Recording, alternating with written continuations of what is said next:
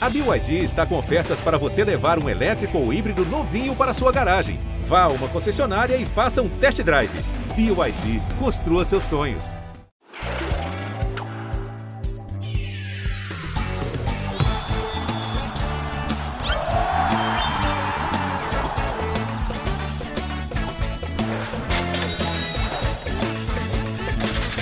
Você ligado em todas as plataformas de áudio e no GE, começa agora mais um Cartola Cast. Comecei diferente hoje, reparou, Caçocla?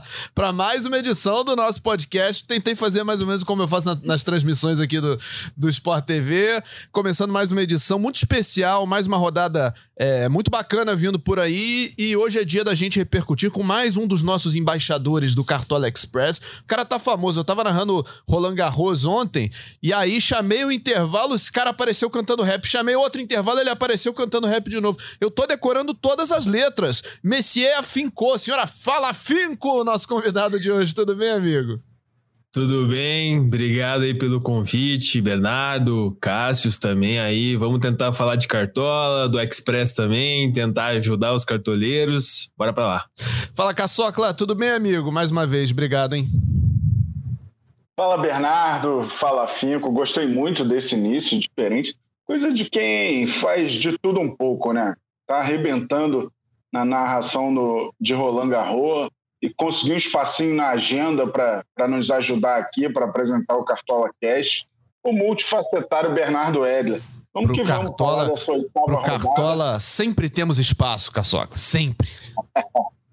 falar dessa oitava rodada, já lembrando de cara, né, que o mercado fecha 16 horas deste sábado, horário de Brasília, dia 28 de maio, para a galera montar o time até esse prazo aí. Não deixe de ouvir as dicas do nosso amigo Afinco. Gente vai falar um pouquinho das opções de cada posição, analisar os jogos. Então, escute tudo que a gente tem para falar. Pois é, e a gente é, vai falar bastante dessa rodada que está para começar, mas antes vamos só dar, um, dar um, uma passadinha, né, pelo que foi a rodada do final de semana passado. Afinco, é, o que, que, você achou da rodada passada, cara? Você achou que você foi bem, você foi mal? O que, que você destacou assim do último final de semana? Olha, dos últimos resultados que a gente viu, né? A gente estava esperando alguns SGs que não se concretizaram. Acho que ninguém esperava dois pênaltis na sequência no jogo lá do, lá do querido Atlético e Havaí. Corinthians também fazia um tempão que não tomava gol, tomou do Cagliari, que é o artilheiro. Enfim, a gente teve alguns, algumas coisas que não se concretizaram, mas a maioria foi bem, né? Eu fiz 85 pontos, que é uma pontuação na média, vai. Acho que muita gente foi bem. Mas vai, eu acho que na, na defesa muita gente pensou que pontuaria melhor e acabou não não conseguindo os pontinhos para bater os 100 pontos. Pois é, vou, vou, fazer uma confissão de bastidores aqui. Sábado, um pouquinho antes da rodada começar, eu encontrei o Caçocla aqui nos corredores, né? Assim, eh, faltando poucos minutos para o começo de Flamengo e Goiás no Maracanã. E quando saiu a escalação do Flamengo, eu encontrei o Caçocla e falei assim: Caçocla, tô botando o Pedro no meu time agora e vai de capitão, hein? Aí o Caçocla, não, não sei e tal. Eu falei, vou botar. E deu certo. Acabou que eu fui com os três atacantes do Flamengo, Gabigol e Bruno Henrique, médio para baixo ali, mas o capitão Pedro ajudou, fez diferença na pontuação final. Você foi bem, Caçocla? Então, fui médio, fiz 69 pontos. É, nessa situação aí, o Bento pegou um pênalti, seria um milagre eu me dar bem com pênalti, e logo depois tem outro pênalti para atrapalhar meu goleiro. É, se o Bento não, não toma o gol de pênalti, ele ia fazer a maior pontuação de goleiro na temporada, que a maior foi 13,20 do João Ricardo. E mais uma vez eu fui surpreendido por Terãs. Né? Quando eu não escalo Terãs, é, ele vai muito bem, quando eu escalo, ele vai muito mal. Então, Terãs, a bondade de aceitar que eu fui mais ou menos. É, o Perantes foi o maior pontuador da última rodada com 2,30. Vou falar rapidinho aqui a seleção da rodada 7. Claro. Goleiro Fábio, do Fluminense, 13 pontos. Laterais, Mateuzinho, do Flamengo, 16,40. Rainer, do Atlético Goianiense, 14,10. Rainer deu duas assistências, foi muito bem. Zagueiros, Kusevich, do Palmeiras, 13,20. Eduardo Bauerman, do Santos, 7,80 Meias Terãs do Atlético Paranaense 18 e 30, Valdívia do Cuiabá é, promovendo a lei do ex, fez 14 e 30, afinco, não deve ter ficado feliz. Zé Rafael do Palmeiras, 12 pontos. Atacantes, Luiz Henrique do Fluminense, 13 pontos. Rony do Palmeiras, 12 20. Ayrton do Atlético Goianiense, 11 40. O Abel Ferreira fez uma pontuação zasta, técnico do Palmeiras, com 9,93. É, quer falar um pouco dessa seleção? É, eu só queria um espacinho para falar da situação do Kustevic, claro. que foi o lance mais polêmico da última rodada, mas se você quiser dar o último, dar a última análise aí da seleção, fique à vontade. Não, não, pode seguir, Caçocla. Vamos lá. Viu? Eu só queria ah, tá. até é. lembrar que foi o segundo 3 a 0 que o Palmeiras coloca fora de, de casa contra o Juventude. E também eu lembrei, é, eu esqueci, não sei porquê, mas eu esqueci, né, que todo mundo pensava que ia ser uma goleada do Flamengo e acabou sendo só o 1 a 0, né? Então, dois resultados que eu tinha me esquecido por estar tá tão envolvido na rodada 8, mas aconteceu, realmente já tinha, já estava esquecendo já. Não, e o curioso é que eu investi muito, como o Bernardo fez, no ataque do Flamengo. Só que eu não acreditei Sim. muito na defesa. Vinha tomando gols sempre, né? Quase tomou um gol do Apodi no último lance. Mas aí o Matheusinho brilhou, né? Deu assistência, foi muito bem nos desarmes, foi o melhor lateral da rodada, um dos melhores da rodada. Então, é, surgiu uma, é, uma polêmica né, em relação ao segundo gol do Palmeiras, marcado pelo Rony. Muita gente comparou com outro lance no jogo Palmeiras-Fluminense. É importante a gente dizer: nenhum lance é igual ao outro. É tipo o jogo dos sete erros, às vezes, é, é difícil de encontrar diferenças, mas nenhum lance é igual ao outro.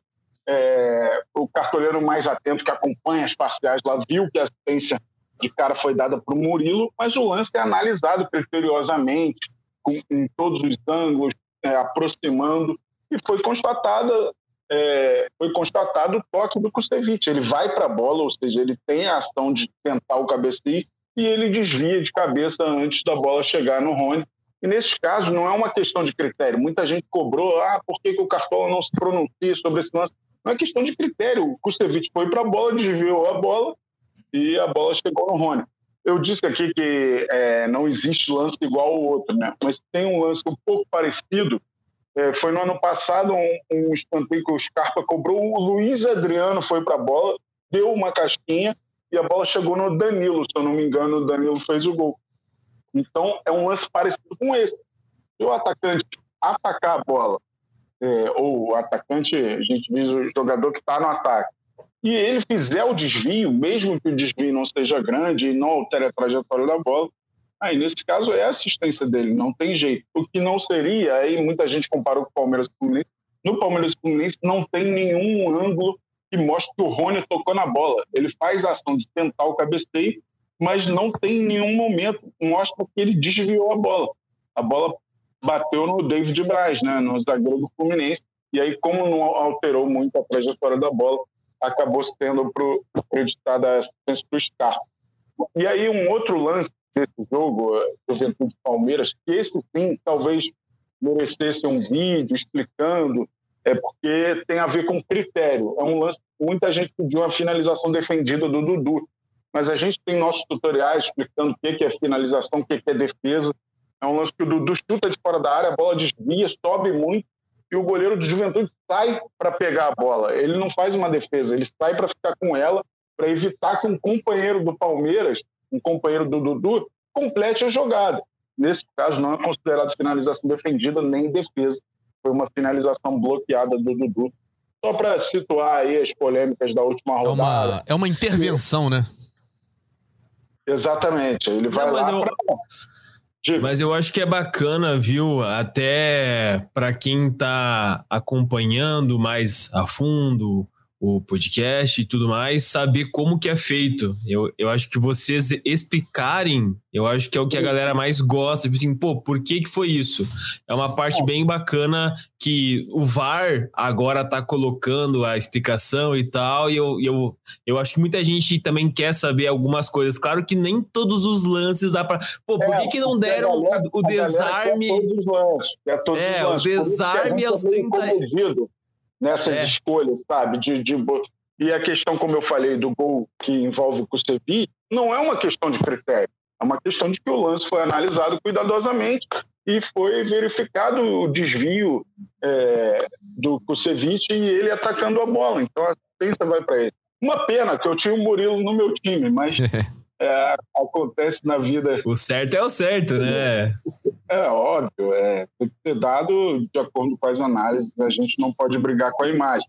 Óbvio que é um lance difícil e tal, mas foi analisado criteriosamente e por isso foi dado é, foi dada assistência para o Kusevich. É legal você dizer, ah, é legal a gente falar, se pronunciar, mas durante a rodada tem muita coisa para a gente ver. Sim. E a gente parar por causa de um lance e tal, ainda mais que não envolvem, é, ah, os critérios estão assim e foi dado assado. Não, aí é, a gente prefere é, ficar com a interpretação do nosso fornecedor de scout, né? E assim foi foi dada a assistência do Kusevich. Não tem muito o que explicar. Foi dado que ele foi para a bola e desviou a bola. Então... Eu não sei se vocês falaram na rodada passada, mas muita gente viu o lance na câmera de frente no gol do Nicão. Uh, muita gente pensou que foi assistência ah, do Cagliari, que na câmera de frente, pô, parece que ele dá um totozinho, é um desarme, mais uma assistência, tá ligado? E aí, não, mas quem dá é o PP mesmo que dá, meio que de chapa, sei lá, dá errado. É, são lances muito minuciosos, sabe? E a análise tem que ser feita. É, a gente lembra até de um lance para tentar encerrar esse assunto e a gente parte para a rodada 8, do ano passado, acho que foi Atlético e Inter até. Um lance que o Hulk teria dado assistência, nenhuma imagem mostrava, é, o Cartola tirou a assistência dele, e depois apareceu uma imagem que mostrava que o Hulk tinha tocado na bola, a bola chegou, não lembro em quem era o companheiro que fez o gol, e acabou sendo dada assistência. Então, houve uma reviravolta ali na decisão, de acordo com uma imagem que, que a gente obteve acesso depois. Mas é, são lances muito difíceis e a galera acha que scout é uma coisa simples de analisar. Não é tão simples assim. Nem todo mundo é scouter. Eu não sou scouter. Você aí de casa talvez não seja scouter. Então tem uma equipe preparada para analisar cada lance. E quando não é a favor do nosso time, a gente se frustra, como é no futebol. Exatamente. Quando o árbitro dá algo para o outro time, a gente se frustra, mas faz parte do, do processo de, de pontuação no cartola. Eu estou feliz com os meus 69 pontos. E olha que o VAR também me tirou uma assistência do Lucas Pires, né? Naquele gol do Batistão. O VAR foi vasculhar lá que tinha acontecido antes. Eu tinha o Lucas Pires no time, perdi cinco pontinhos ali também. Pois é, você falou tudo, Caçoca, essa, esse lance do quando é com o meu time, quando é um ponto que eu queria ganhar, Todo mundo vem reclamar, vai na rede social do Caçocla, enche o inbox dele lá. Mas quando corrige para bem, ninguém vai lá, né? Quando corrige para bem, todo mundo fica quietinho. É, tem ficado, né? Tem ficado. Mas a gente, a gente segue em frente, a gente passa por cima disso, porque vem aí a oitava rodada do Brasileirão. Deixa eu passar os jogos aqui pra galera, os jogos e os horários, né? A gente, como tem sido já uma tradição no Campeonato Brasileiro, a gente começa a rodada no sábado às quatro e meia da tarde, então você tem até às quatro da tarde para escalar o seu time no Cartola versão clássica, né? Esse podcast é sempre voltado muito mais pro clássico do que pro Express. Então o mercado fechando às quatro da tarde do sábado, porque às quatro e meia tem Goiás e Bragantino na Serrinha. No sábado às sete tem São Paulo e Ceará no Morumbi. E às oito e meia tem Fortaleza e Juventude. São só três jogos no sábado. No domingo a gente tem às quatro da tarde. Ó, domingo não tem jogo das onze, hein? Domingo às quatro tem Santos e Palmeiras, tem Curitiba e Botafogo. Às seis do domingo tem Fla-Flu no Maracanã. Ainda no domingo às 18 horas tem Corinthians e América Mineiro na Neoquímica Arena. Também às 18 horas tem Cuiabá e Atlético Paranaense em Cuiabá. E aí no domingo às 7 tem Atlético Mineiro e Havaí. Na segunda-feira, o o, o, clássico jogo pré-bem amigos, Internacional e Atlético Goianiense, fechando a rodada.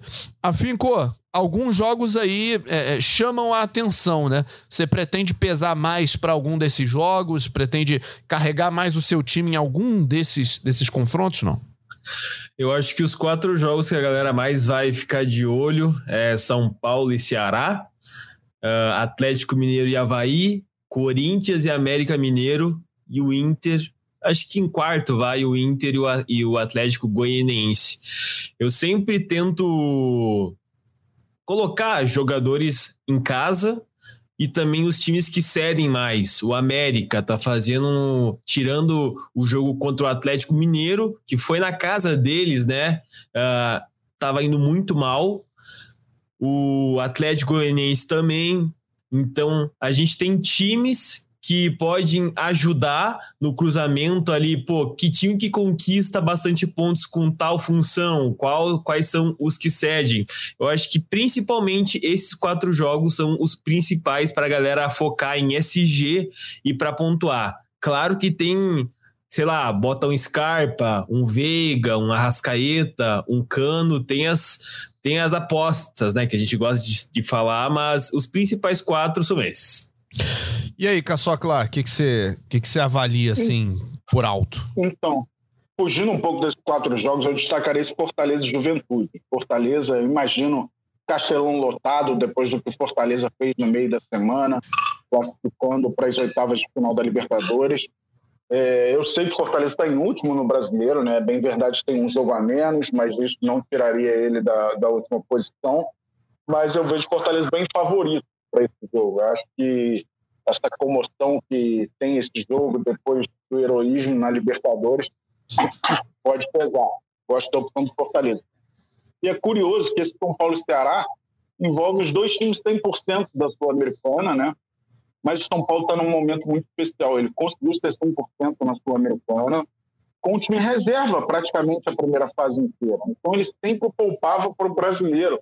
Então ele vai estar tá na ponta dos cascos e o Ceará teve que vencer o Independente, né? Aliás, parabéns ao futebol cearense. O Fortaleza e o Ceará fizeram neste meio de semana. É muito legal. Viva o Ceará, que é o estado de nascimento do meu pai. Eu sou ferroviário, meu pai era América de Fortaleza. Mas parabéns ao Fortaleza e ao Ceará pelo que fizeram. Fortaleza ganhando do Colo-Colo nos filhos e o Ceará ganhando do Independente, o rei de Copas em Avejaneda. Então, espetacular o que eles fizeram. Mas voltando aqui para a rodada, eu acho o São Paulo bem favorito. Ele está com um retrospecto recente de 12 jogos seguidos vencendo como mandante. Então isso pode pesar nesse jogo. E essa questão também do de o Rogério conseguir poupar né, seus jogadores titulares, isso pode ter um peso a mais. A gente viu o Corinthians São Paulo semana passada. São Paulo dominou o primeiro tempo, o Cássio fez milagres, e é curioso ver o Corinthians na primeira posição, né? porque não está jogando tão bem e faz, a, faz até eu, eu desconfiar desse Corinthians e América Mineiro. Que Corinthians que a gente vai encontrar? Empatou em casa contra o Always Ready agora pela Libertadores, um jogo que bastava ganhar para ser primeiro da chave e não tem apresentado um futebol convincente. Para piorar para os carcolheiros, o Vitor Pereira muda o time todo, todo jogo. Então é difícil saber que Corinthians vai a campo, né? Então, é, eu gosto desses jogos que o Afinco é, apontou, mas esse Corinthians e América eu fico um pouco é, em dúvida de acreditar em alguém. Talvez o Lucas Piton, porque é um lateral que vem pontuando muito bem, mas a gente vai falar daqui a pouquinho de cada posição. Perfeito. Fala, você ia falar alguma coisa, Fim? Não, eu ia falar que no cruza é, é, tipo assim, quem analisa mais a fundo, a gente sempre vê, pô, a posição de lateral, ela o América, ele consegue ceder muitos pontos para laterais. Pô, o Corinthians em casa tem o, o Piton, que nas últimas rodadas deu assistência, uh, fez gol, desarmou muito. Então, esses cruzamentos são bem bacanas de ver para escalar com estatística, né? Não só, pô, eu acho o cara vai bem. A gente tem o nosso feeling, claro, mas também tem que ter algo debaixo do seu braço para poder. Não, eu escalei porque eu estudei. Então, o Piton para mim é uma das melhores. E Caçocla, uh, chuta qual foi o placar dos últimos cinco jogos de São Paulo e Ceará. Os cinco jogos. Os últimos cinco, mesmo placar. Um a um. Um a um. Os últimos cinco desde 2019 foi um a um. E aí, tipo assim, a gente fica com, com, a, com a pulguinha, né? Porque é histórico. Não, e aí, pra, é, quando a gente for falar da, dos sistemas de é, defensivos, goleiro, lateral, zagueiro, de repente, afim, com o São Paulo já não vai ser uma opção que você vai dar tanta bola, né? Porque se você pensar que esse saldo de gols corre um sério risco, talvez você não olhe tanto. É, eu vou com um cara só que mitou na rodada contra o Cuiabá, que todo mundo vai colocar também pelo preço, que é o Arboleda. Eu acho que eu vou com ele só. Não sei se eu poderia dar spoiler já, mas é o cara que mais vai ser escalado na minha visão e que consegue com média básica, sem fazer gol, sem SG, sem assistência, só finalizando, muito bom na bola aérea ofensiva, desarmando, o cara é craque. Então dá para se apostar nele na defesa do São Paulo. É claro que você o pode dar os spoilers. Fala, fala, Cassio. O último São Paulo e Ceará que não foi 1 a 1 foi em 2019, foi 1 a 0 São Paulo, gol do Dani Alves. Mas eu lembro de um lance, talvez fosse para terminar 1 a 1 mesmo porque teve uma falta claríssima do Thiago Volpe, agora eu não lembro se foi dentro ou fora da área, no Felipe Cardoso, que era para expulsão, e o Felipe Cardoso ia fazer o gol, e aí o juiz não deu nada, mandou seguir, olha que já tinha VAR. É, eu lembrei Galhardo. É, o, eu me lembro do, do Galhardo jogar. Aham, uhum, me lembro. O Felipe Cardoso que, que sofreu essa falta que o juiz não deu nada, e olha que já tinha VAR. Hoje eu estou muito futebol cearense aqui defendendo os clubes cearenses. E tá certo. E tá certo você, Caçoca. Você tá, você tá no bom caminho.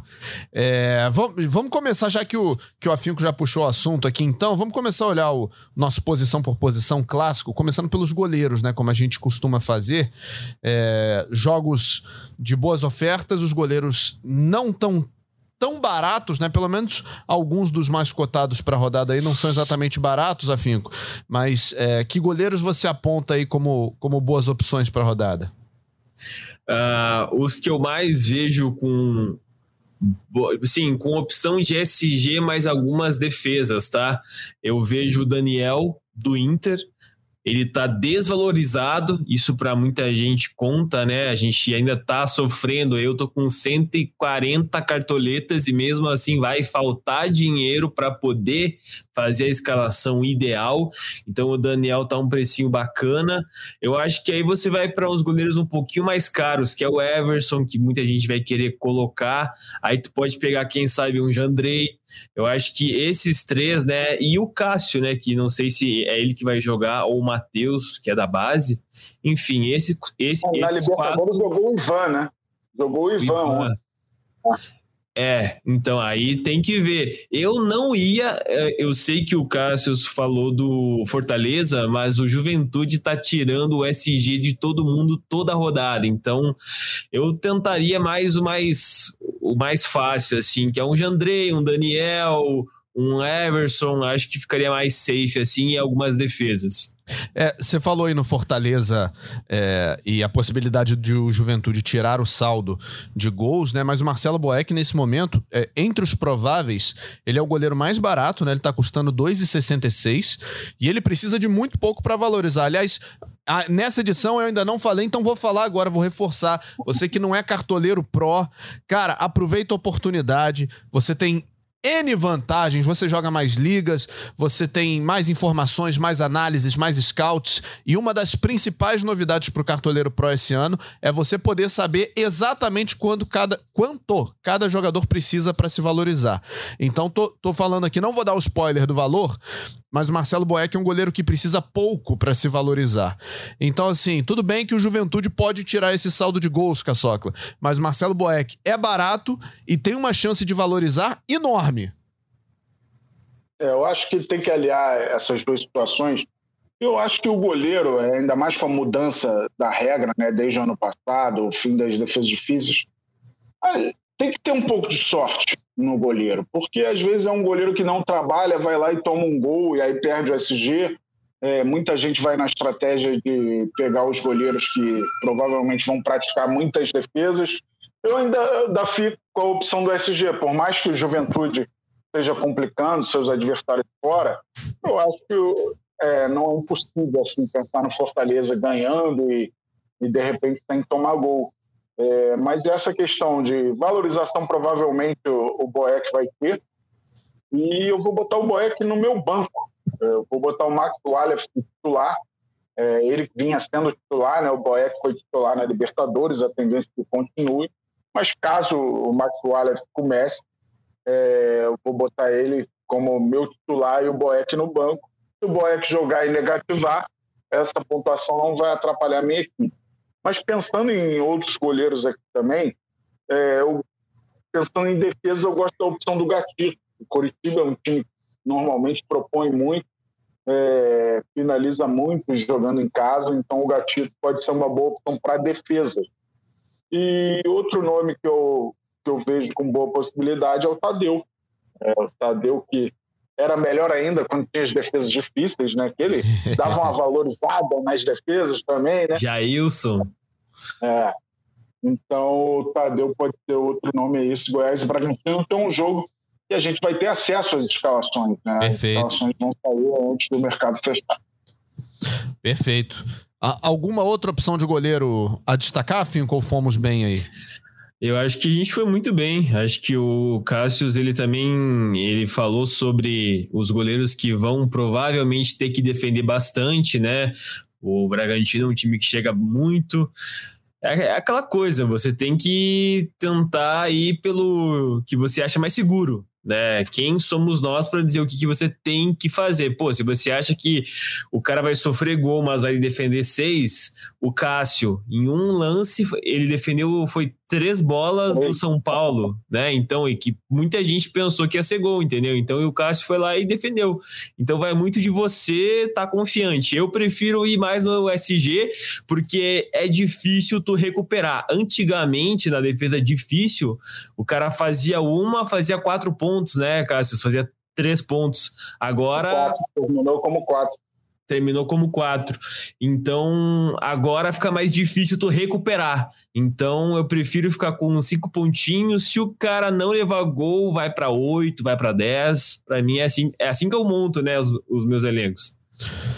Perfeito. E aí, assim como a gente tem feito toda, toda semana aqui também, Afinco, é, como você é um dos nossos embaixadores do Cartola Express, né? Eu não posso deixar de mencionar é, que você também é um nome muito importante, dá dicas muito valiosas pra galera é, jogar o Express. É um jeito diferente de jogar, outra estratégia, uma outra proposta. Você tem toda a rodada 140 cartoletas para montar o seu time. E aí muda o jeito de, de olhar pro jogo também, né? Porque o que vale é a rodada, não é o campeonato. Você é, faz estratégias diferentes, Afinco, para jogar o, o Express e o Clássico, não? Quando eu faço uma, uma rodada que o Express, tu tem 140 cartoletas todas as rodadas. Eu não preciso me importar com valorização. Então, eu faço algumas apostinhas em jogadores. Então, vamos lá. O Valdívia é um cara que tá valorizado ao máximo. Só que pega o Atlético, que fora de casa não produz muito, né? Só agora, né, que no meio de, de, de semana foi bem. Então, o Valdívia é um cara que no Cartola aqui eu não vou colocar por conta das minhas cartoletas, mas no Express a gente vai ir com ele. E no Express também muita gente faz isso, inclusive eu, que é fechar a zaga de um time só. Então a gente pega o Inter. Pô, se muita gente não tá tão confiante que o Inter vai manter o saldo, então fecha a zaga toda com Daniel, Bustos, Vitão, René e meio que, se for bem, deu muito bom. Agora, se tomar gol, aí realmente você meio que sai do páreo. Tem as duas vertentes, né? Pois é, é um, você dá um all-in, né? Você faz um aquela jogada para ganhar ou para perder.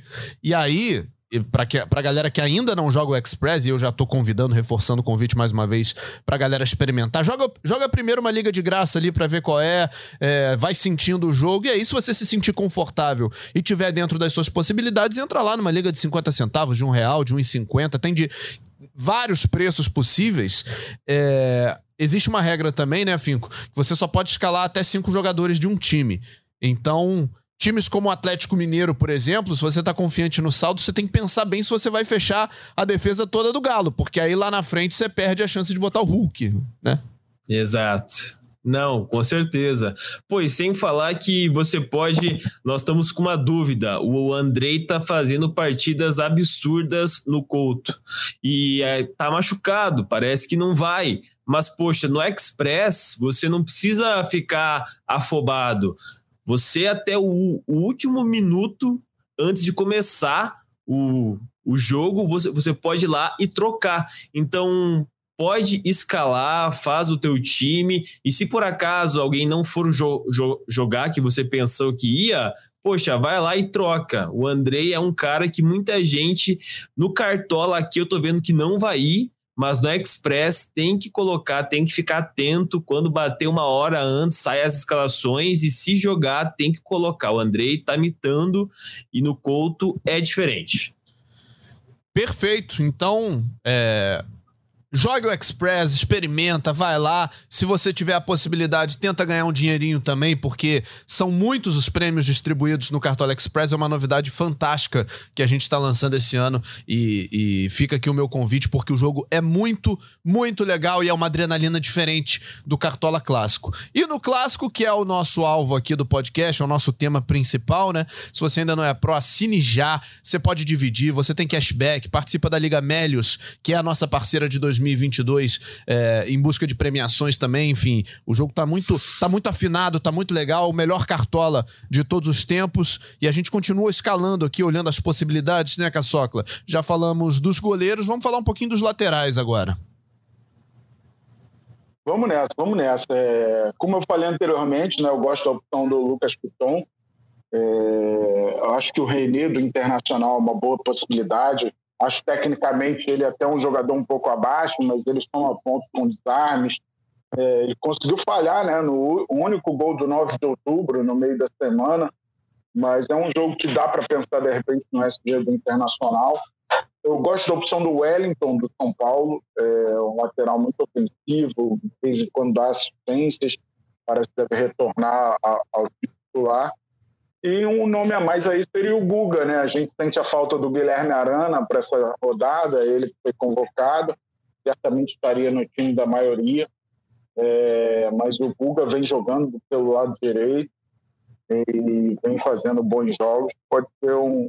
E é lei do ex, né? Guga contra o Havaí. Verdade. Guga contra o Havaí ficou até estranho, né? Ele é Guga por causa do Guga, Gustavo Kirten é, mas é o Guga contra o Havaí, aí uma lei do ex é, pouco convencional. Em tempos de Roland Garros, o nome Guga tem que ser sempre lembrado, sempre, sempre. Afinco, e aí, o que, que, você, que, que você vê de boas opções para lateral, cara? Eu acho que foram elencados aí os melhores. Vou falar dois que pô, Acho que vai ser escalado o Egídio. Acho que vai. Uma galera é fã dele no Fantasy, né? Na vida real tem alguém que não gosta, mas no Fantasy ele é um cara que produz os scouts de pontuação de média básica, é bem perigoso, porque ele é o cara das bolas paradas, está cruzando quase que sempre. Quem bate as faltas a gol é o Andrei daí, mas o Egídio está sempre lá para fazer um cruzamento. E outro cara que aí, pô, se você acha que o Palmeiras vai perder, vai tirar o SG do Santos mas o Lucas Pires vai ter o, o Dudu, o Dudu que vai para cima quase sempre, uma opção de desarmes para quem quer, e o Lucas Pires é ofensivo. Ele é um cara que é bom nas duas vertentes, aí, tanto lá na frente quanto atrás. Então, dois nomes aí que o Caçoca não falou, mas que são bons na, na, na minha visão de pontuação e de cartoleiro.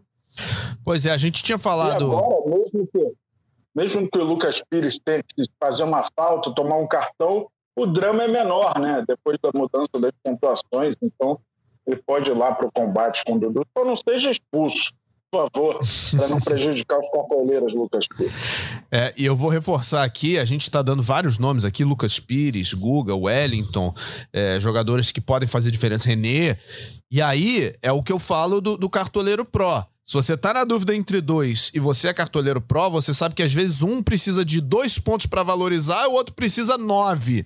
Em jogos difíceis, esse é um critério valiosíssimo. E como o Afinco já falou aqui no início da, da dessa edição, é, a maioria dos cartoleiros ainda não chegou no orçamento ideal, ainda tá tendo que fazer um pouco de conta, né, para caber todo mundo. Então, é, o cartoleiro pro tem acesso a esse mínimo para valorizar e pode fazer essa opção de forma mais, mais embasada. É, falamos dos laterais, vamos falar um pouquinho dos zagueiros, então. É, opções para zaga e afincou? Vamos lá então. Eu acho que a primeira e que muita gente vai colocar pelo preço dele fez um jogo muito bom contra o Cuiabá, mas só em questão, né, só em finalizações foi uns seis pontinhos, vai, uns seis, sete. É um cara bem ofensivo. Ele meteu bola na trave, o goleiro defendeu duas, três. Então, o Arboleda ele vai ser muito escalado e com, e com razão, tá? Eu acho que o SG é bem viável e ele, para mim, é a melhor. Entre ele, também temos o Nathan Silva, que vai ser escalado, zagueiro do Atlético. O Alonso também um pouquinho mais caro daí também. Voltando para os mais baratos aí. Raul Gustavo, 7.6, tá bacana. Se você não tiver dinheiro para nenhum desses, aí você baixa mais um pouquinho, tem um Vitão aqui do Inter que provavelmente joga. E se por acaso for jo jo jogar, que eu não tenho certeza, acho que o Kaique Rocha, que é do Inter também, ele tá quatro cartoletas. Parece que vai para jogo porque o Bruno Mendes já tem sete, uh, cinco jogos e só pode jogar mais um. E o Mano vai deixar meio que tipo assim: pô, se alguém se machucar, aí o Bruno Mendes entra. Senão vai ficar ainda como um coringa ali para ter um reserva de imediato. Fala, Caçocla. Então, boas opções. Eu gosto da opção do Diego também, que é um, um zagueiro que vai para o combate, normalmente pode conquistar desarmes. É, o Diego é o Diego Costa, companheiro do Arboleda, ele está com média de quase dois desarmes, algo raro né, para os zagueiros hoje em dia. Gosto da opção do Marcelo Benevenuto, um cara sempre muito forte na bola aérea. É, ano passado fez quatro gols no Brasileiro, ainda está devendo um golzinho nesse campeonato. É, e uma opção assim diferente seria o Marlon do Atlético do Cuiabá. É, o Atlético Paranaense tem tido muito problema nas jogadas aéreas. Tomou cinco gols assim do The Strongest, né? Bem verdade que tem altitude. E agora tomou um do Caracas na bola aérea novamente. Então, o Marlon seria uma opção diferente para fugir aí daqueles que o Afinco falou. Mas, é, de fato, eu acho que a Arboleda é quase uma obrigação do cartoleiro, né, cara, para essa rodada. É, até porque a gente provavelmente não vai ter o Arboleda nas próximas rodadas, porque ele foi convocado para a seleção equatoriana. Então, desfrutem de arboleda. É. E provavelmente vai zicar porque todo mundo vai escalar. Ele vai fazer menos dois, vai ser expulso e vai viajar. Só mais um nome aí que eu até eu falei antes de começar aqui entre nós só, que eu tô achando que o Murilo do Palmeiras, eu tô com sentimento, tá? Ele vai fazer o primeiro gol dele aqui no Brasileirão. Sonhou com, com isso não? Sonhei, pô. Ele é um ótimo. Ele é um dos melhores na bola aérea ofensiva que eu vi. Só perde por Arboleda mesmo. Ele é muito bom. E o Benevenuto, que o Caçoca falou, ainda não, não deu o ar da graça, né? Que deu em 2021.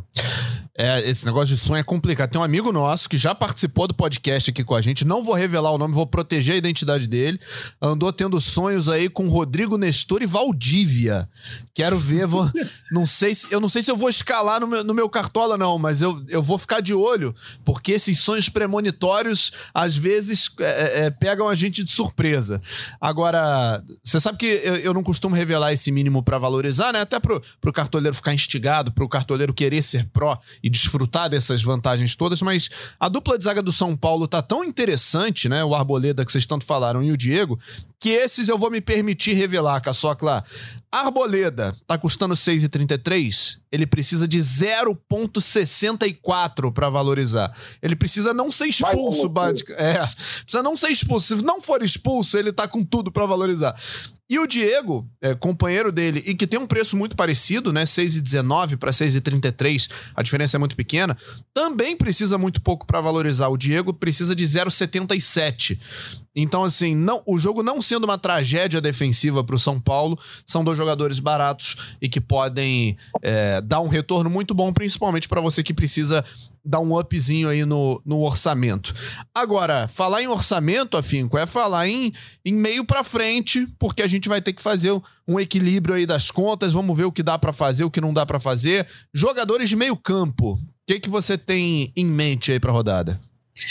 Eu acho que todo mundo sempre quando vai no meio campo pensa no Arrascaeta. Eu acho que Sim. é o primeiro, o cara é média básica, cara, a menor pontuação dele nesse ano foi 5 pontos, né? Esse 4.7 aí. Então o cara de fato é craque. Eu acho que nos últimos seis edições, nas últimas, ele tá sempre sendo média mais alta, né? O cara é craque. Então ele é a primeira de todas as rodadas, independente se é em casa, se é fora. Esse a gente já tá chato já de tanto falar dele. Aí os outros caras que a gente pode citar é William, do Corinthians, a gente vê que é uma opção ótima se realmente jogar e deve. O Nath Fernandes também está fazendo ótimas pontuações, está participando muito e deve ser um dos mais escalados aí.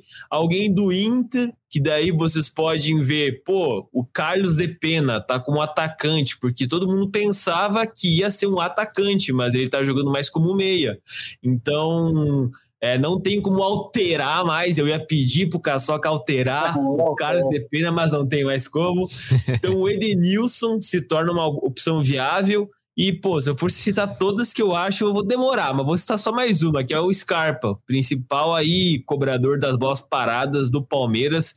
Clássico é jogo para escanteio, é jogo para jogar bola na área. Gustavo Gomes, o Murilo, então são nomes aí entre os que mais vão ser escalados que eu gosto. Mas tem mais, os mais baratos eu vou deixar pro, pro Cassius falar aí. Então vai lá, Caçocla. Então, completando os nomes, eu gosto muito da opção do Iago Pikachu, né? O artilheiro do Fortaleza numa temporada, um cara importante em bolas paradas. É, então, o Pikachu se torna uma excelente opção. E eu gosto da opção do Alan Patrick. Alan Patrick vai ser o último jogo da rodada ele tem descansado sempre porque ele não está inscrito na Sul-Americana. É, não sei nem se acho até que vai vai ser inscrito para a próxima fase internacional que vai enfrentar o Colo-Colo, saiu o sorteio. É, Alan Patrick eu acho uma, uma boa opção para essa rodada. A gente não vai ter o Zarate dessa vez, né? Que machucou, é uma perda importante. Do Corinthians, a gente falou do William, eu fico muito na dúvida desse Corinthians. Será que o William vai jogar, vai começar?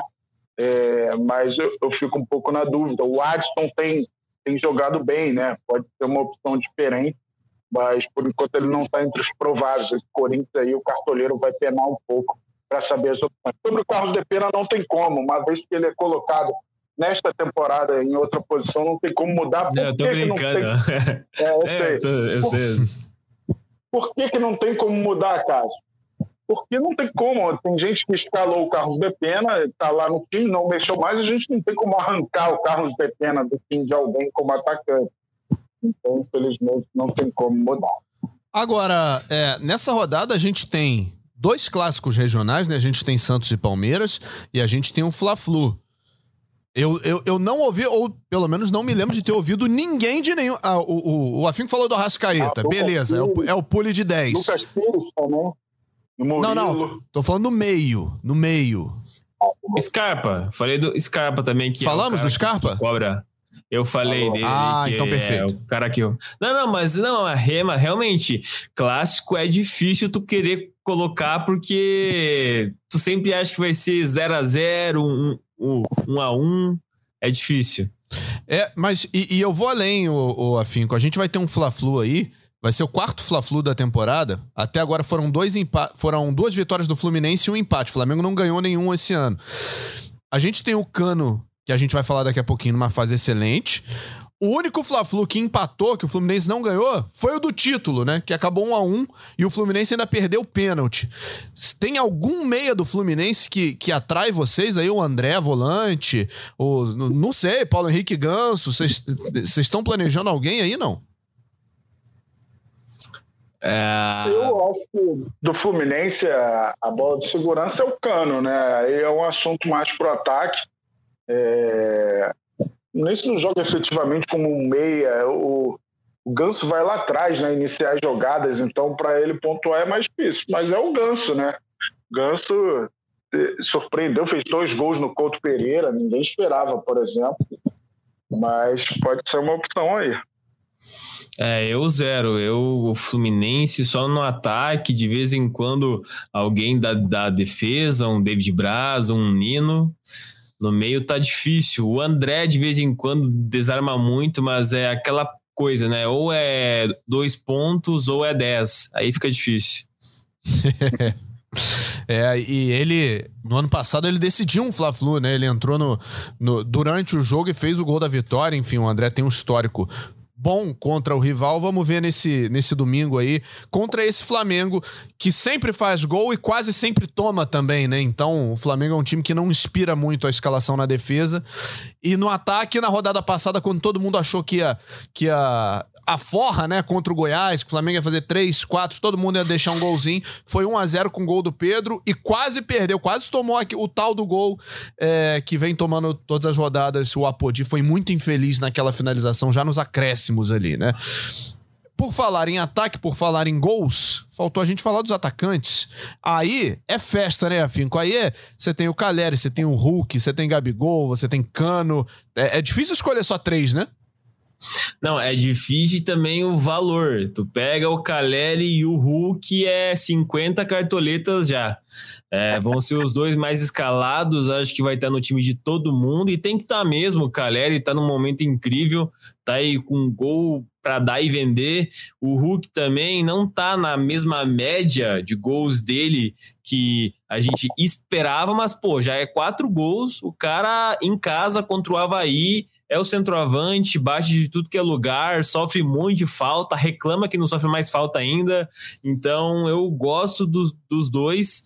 Uh, devem ser os escalados aí. Muita gente vai de 4-4-2 também, que é uma parada que é, é bacana de se citar e uma terceira via, porque eu acho que os dois vão ser os escalados. Aí um terceiro, quem que é o terceiro aí, Cássio? Quem que é o que você, pô, vou colocar, vou dobrar o Atlético, vou ir de Léo Gamalho, de um Paixão, quem que é o teu terceiro?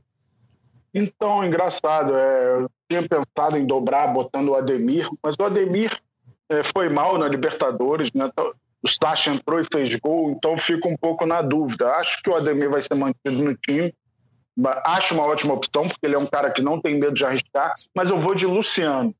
Eu vou de Luciano do São Paulo.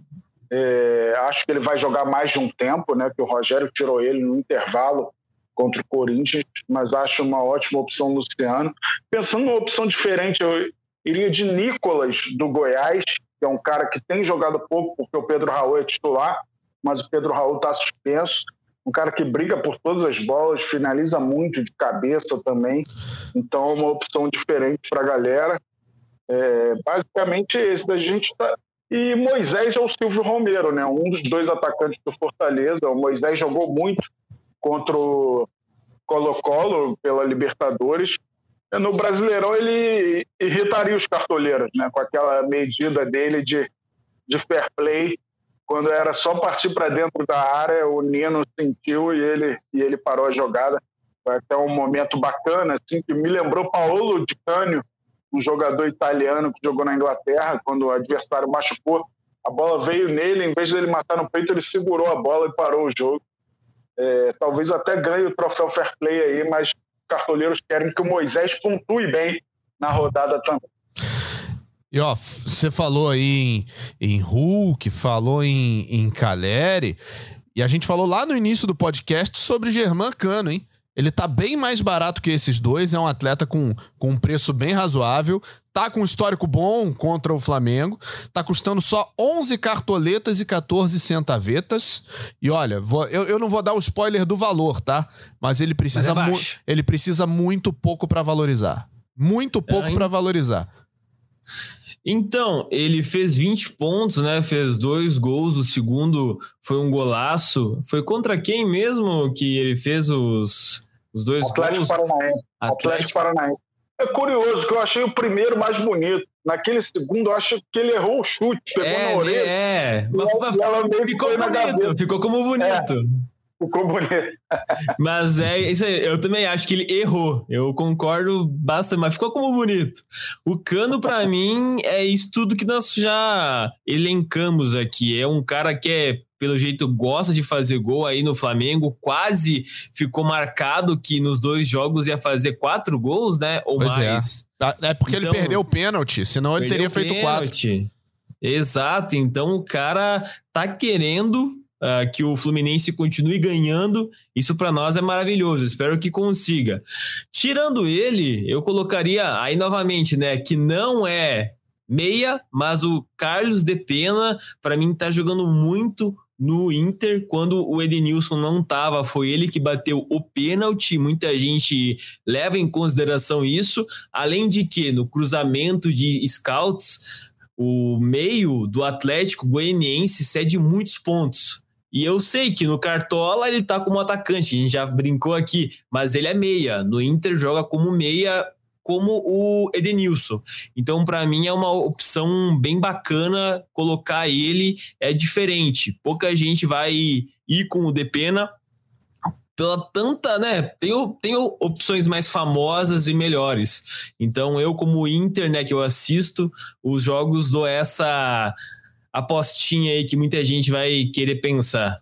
Pois é, e nessa. Se é... for bem, você vai depenar os seus adversários no cartão. É, não, espero que escalem para ele ir mal e eu ir bem, zoeira. Quem sabe em algum dos meus times, dos meus dois, eu coloque. E ó, a gente falou, é, é tanta opção, é tanta, é tanta possibilidade que ninguém citou Bruno Henrique e Gabigol, né? Que costumam ir muito bem em clássico, mas andam meio desvalorizados aí. O Gabigol tá devendo gol já algumas rodadas, tá, tá ficando só Gabi mesmo. O Bruno Henrique voltou de lesão, mas ainda não tá aquele Bruno Henrique que a gente já viu em outros tempos, então também são jogadores relativamente baratos, né? O Gabigol tá custando 9,96. Bruno Henrique tá um pouquinho mais caro, o Bruno Henrique tá 15,65. Mas são jogadores que também podem entregar bem é, num clássico contra o Fluminense. Os dois já fizeram bastante contra o Fluminense em outras ocasiões e, e podem entregar. Deixa eu só registrar aqui, porque a gente está gravando esse podcast na tarde de sexta-feira e acabaram de sair os confrontos da Copa Sul-Americana. Deixa eu só falar os dos brasileiros aqui, né? O Santos vai enfrentar o Deportivo Tátira, o São Paulo vai enfrentar a Universidade Católica do Chile, o Atlético Goianiense pega o Olímpia do Paraguai e o Internacional enfrenta o Colo-Colo. Então são os, os brasileiros classificados aí na Sula. Tem mais um. The Strongest e Ceará. Perfeito. The Strongest e Ceará. São esses os confrontos da Copa Sul-Americana. Eu sei que não tem nada a ver com Cartola, porque o Cartola é do Campeonato Brasileiro, mas para você já começar a pensar aí nos times que vão ter que viajar muito, nos times que vão ter que poupar para as próximas rodadas, já fica de olho aberto aí para sua escalação. É, falamos então de atacante, falamos de meio-campo, faltou falar do técnico, né? O Afinco, o que, que você está pensando aí para comandar o seu, o seu elenco?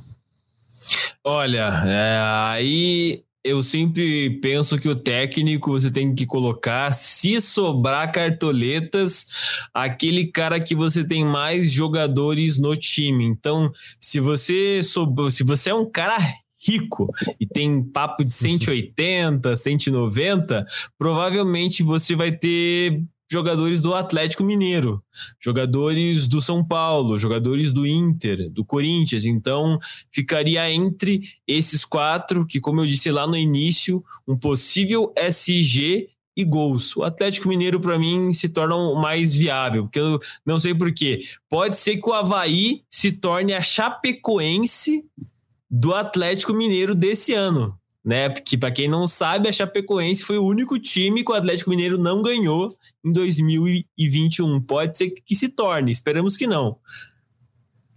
E você, Caçocla, o que, que você está é, pensando para o ah, técnico? Eu acho que se tiver cartoleta, não dá para abrir mão do Antônio Mohamed para essa rodada. Acho que é, é discrepante esse confronto. O Atlético Mineiro é muito favorito, mesmo com a derrota, né? Acabou a série invicta de 18 jogos, que é a maior série invicta da história da Libertadores. Podia ter ampliado. O Atlético Mineiro perdeu em casa para o Tolima. E aí, pensando em outros nomes, eu iria de Rogério Ceni, que é um pouco mais barato. É... Voivoda, eu acho uma opção interessante. É... E o Mano Menezes também não está tão caro assim, então dá para pensar nessas opções. Mas eu acho Se tiver cartoletas, vai no Antônio Mohamed. Perfeito. Afinco, foi um prazer, cara, te receber aqui. Acho que foi a primeira vez que você participa aqui com a gente, pelo menos comigo, é, enquanto, eu, enquanto eu estou apresentando aqui. Acho que foi a primeira vez, né? Foi, foi. É, o, o Cássio Z cara não. Ele não gosta muito de mim, né? Não, não te dá moral, não. Ele não gosta, não me dá moral, brincadeira. Foi a primeira vez, cara, foi um prazer, tá? Eu sempre gosto de conversar de cartola, né? Quem faz conteúdo pra internet gosta de falar. Então, sempre que quiserem a minha presença, estou disponível.